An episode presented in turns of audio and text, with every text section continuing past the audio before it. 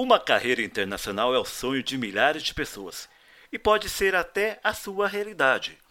Morar em outro país, conhecer novas culturas e falar um idioma diferente não são ambições que precisam ficar apenas no mundo das ideias.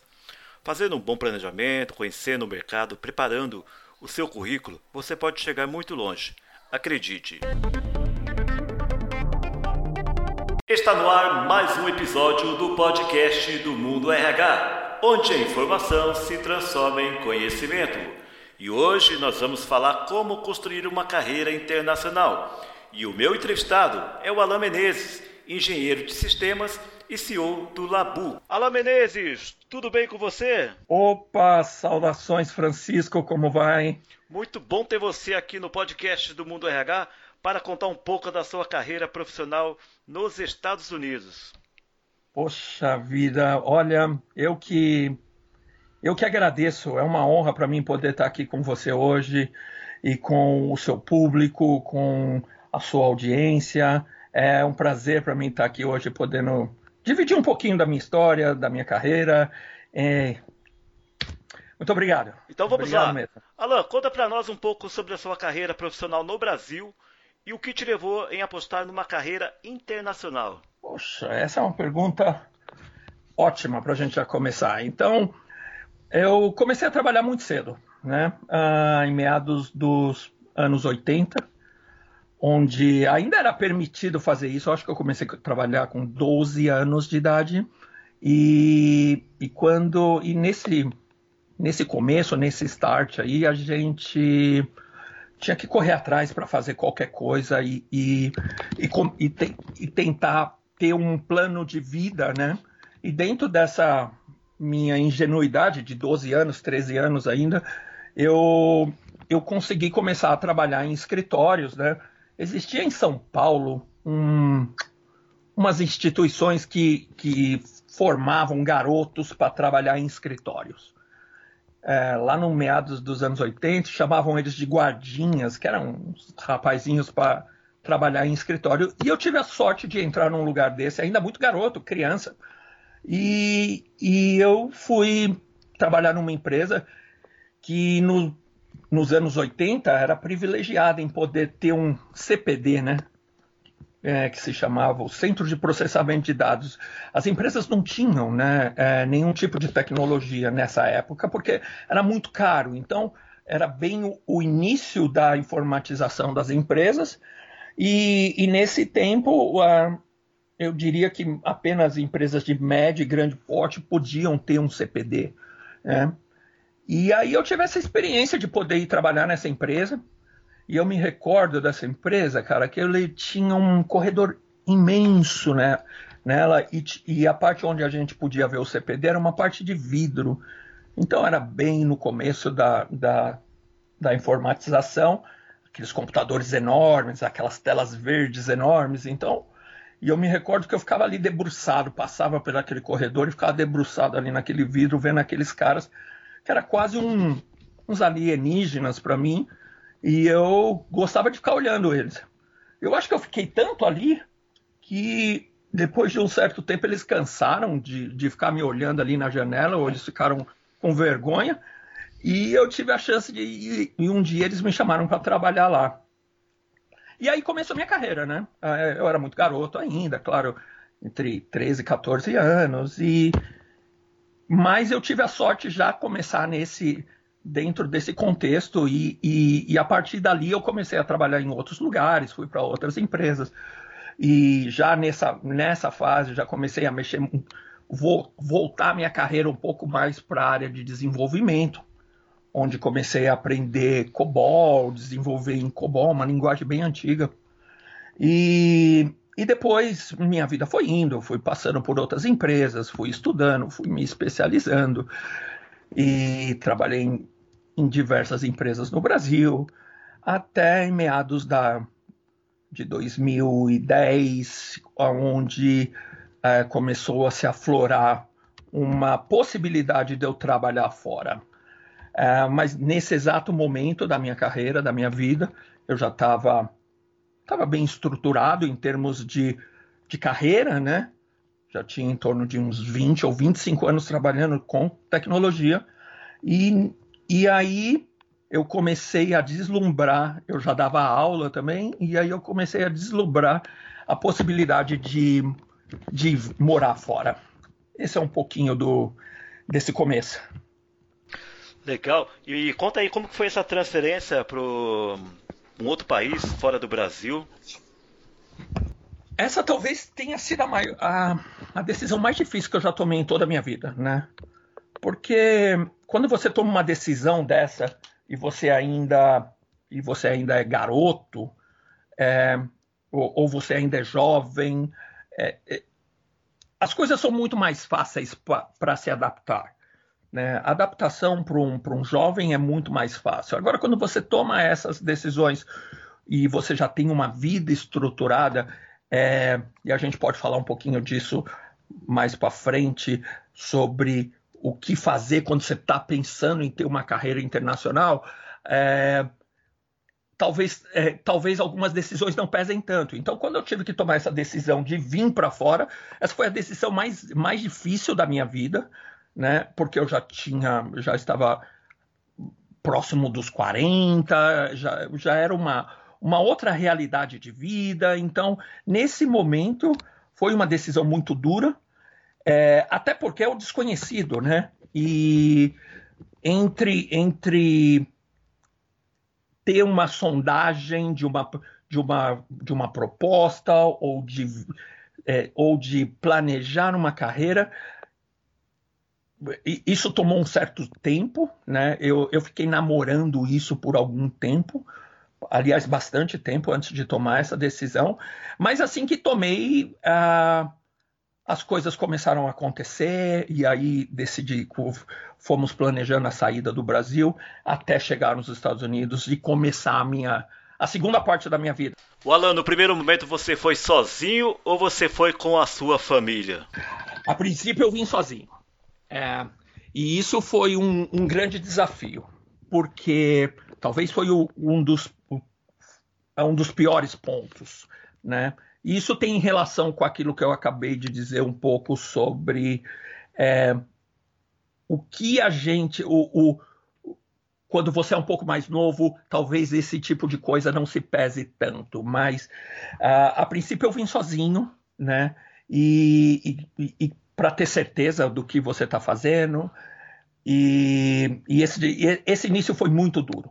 Esse início foi muito duro, porque é, existem muitas outras coisas atrás de uma carreira internacional que deve ser muito bem planejada.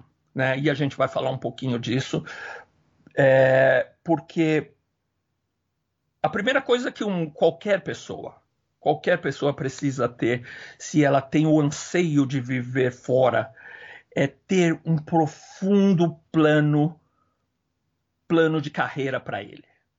É, porque se, uh, quando você vem para fora, não é só a, apenas o aspecto profissional que está em jogo.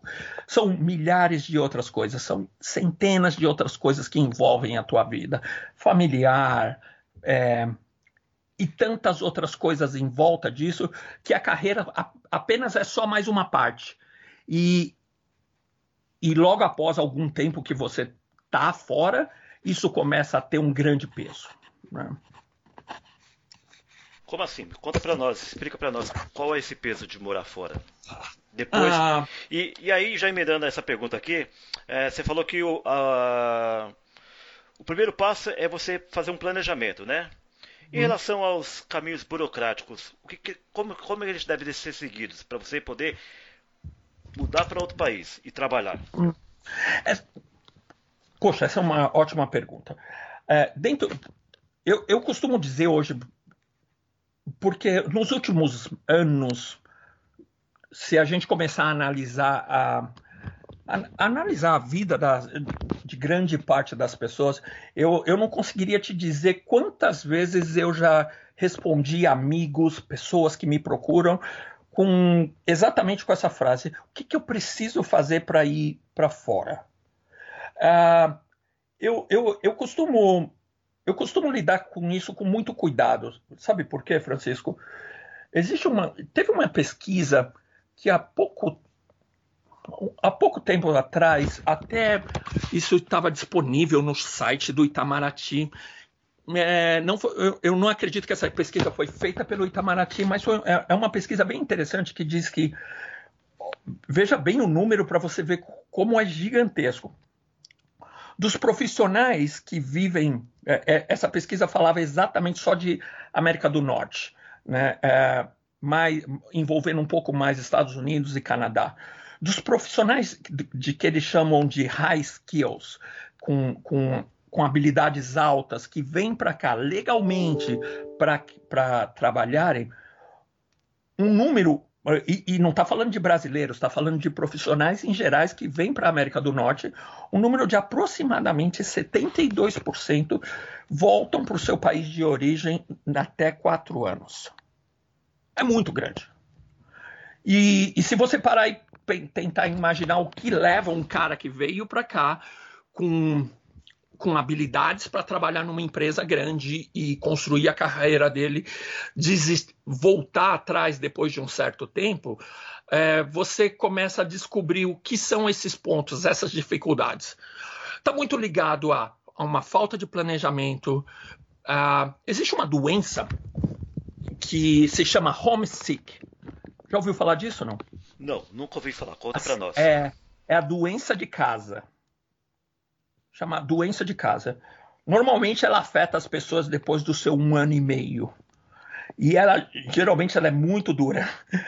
Porque o, o, o começo de tudo é sempre muito excitante. Né?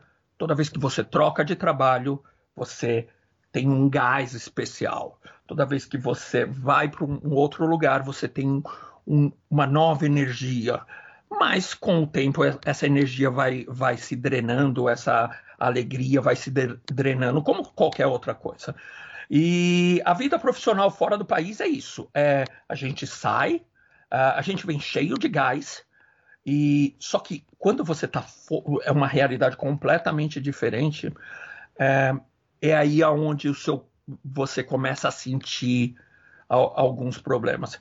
Eu sofri sobre isso quando no meu, meu primeiro ano foi muito difícil. Até o meu segundo ano foi muito difícil, que foi quando os meus filhos puderam vir, que eu me casei, então uh, as coisas foram se acertando, que a minha família foi se acertando, então o, o, essas coisas foram foram me me deram uma reenergia para continuar.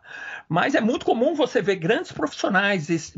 Eu, eu, eu não consigo te dizer quantos profissionais excelentes eu já trabalhei do mundo inteiro aqui no Silicon Valley e eles foram embora por algum motivo que não era, que não era necessariamente é, ligado a carreira ou a empresa, simplesmente porque ele não estava se encontrando no país ou porque ele não estava feliz com alguma coisa. É a saudade de casa, a saudade da comida, a saudade da família, a, a convivência com as pessoas próximas. Essa é a doença de casa. Então, esse é um aspecto muito forte. Quando a gente não tem um planejamento, é, talvez isso possa pesar bastante numa carreira. Olá, descreve para nós hoje como que está sua vida. Você me disse que trabalha no Vale do Silício. Então fala para nós aí como que é trabalhar, o que, que representa trabalhar no Vale do Silício. Uh, o Vale do Silício é, é a Disneylândia para quem gosta de tecnologia, né? É, essa é a melhor é, essa é a melhor definição que a gente pode falar sobre aqui. É, é um lugar. A Califórnia em si é um estado, é, é um estado muito aconchegante, muito plural, muito bom de se trabalhar. Tem, um, tem muita gente de toda parte do mundo aqui, então é, é, esses fatores te, te ajudam muito a se socializar rápido e, e, te, e te colocar nos trilhos, né? Eu vivo na Califórnia, eu vivo na região de São Francisco, né?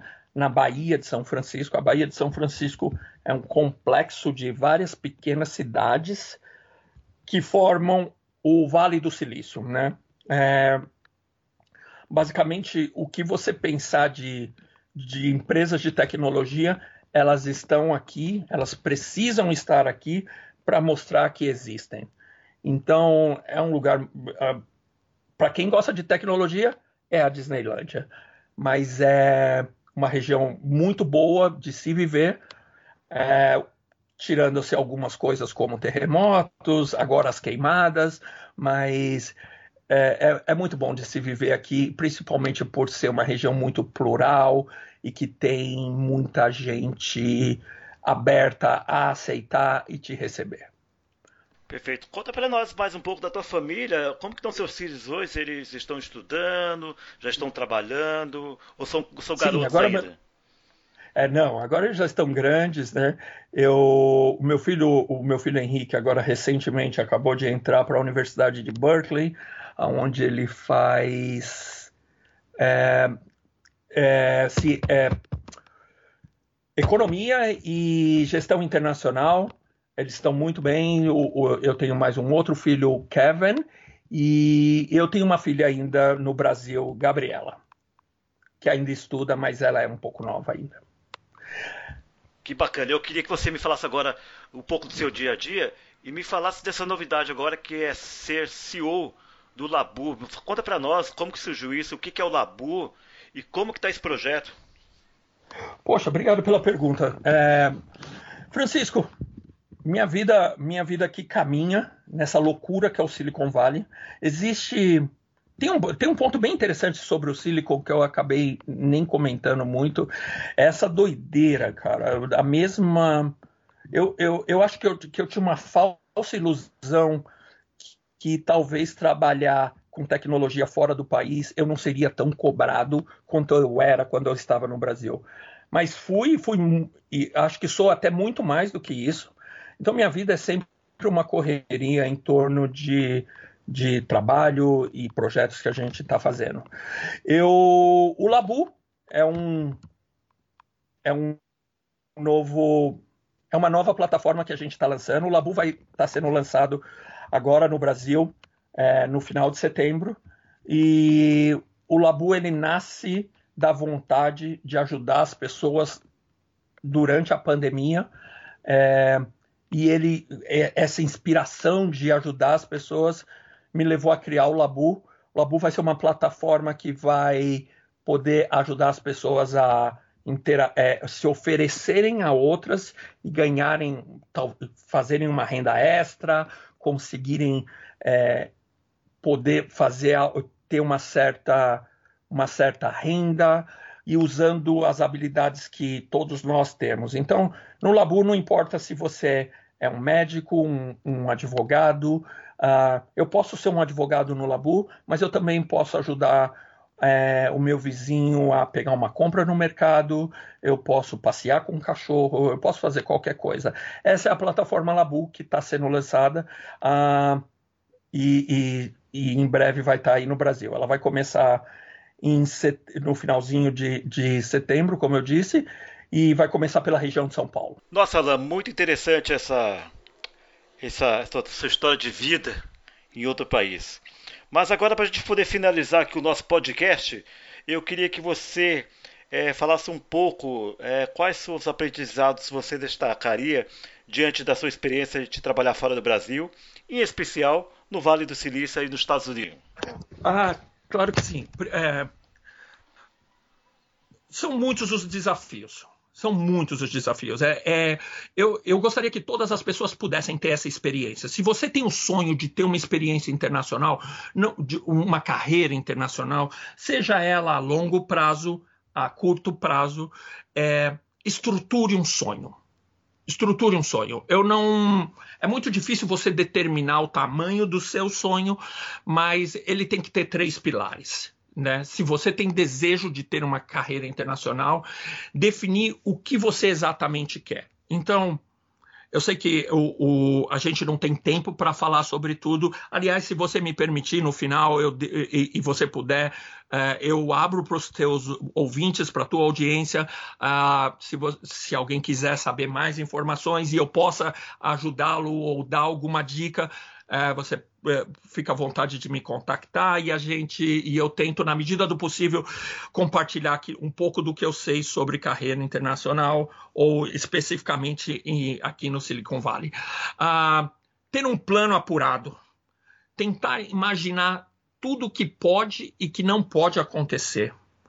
Está preparado para para viver para viver em Marte, porque é essa sensação de que você quando você está fora do seu país.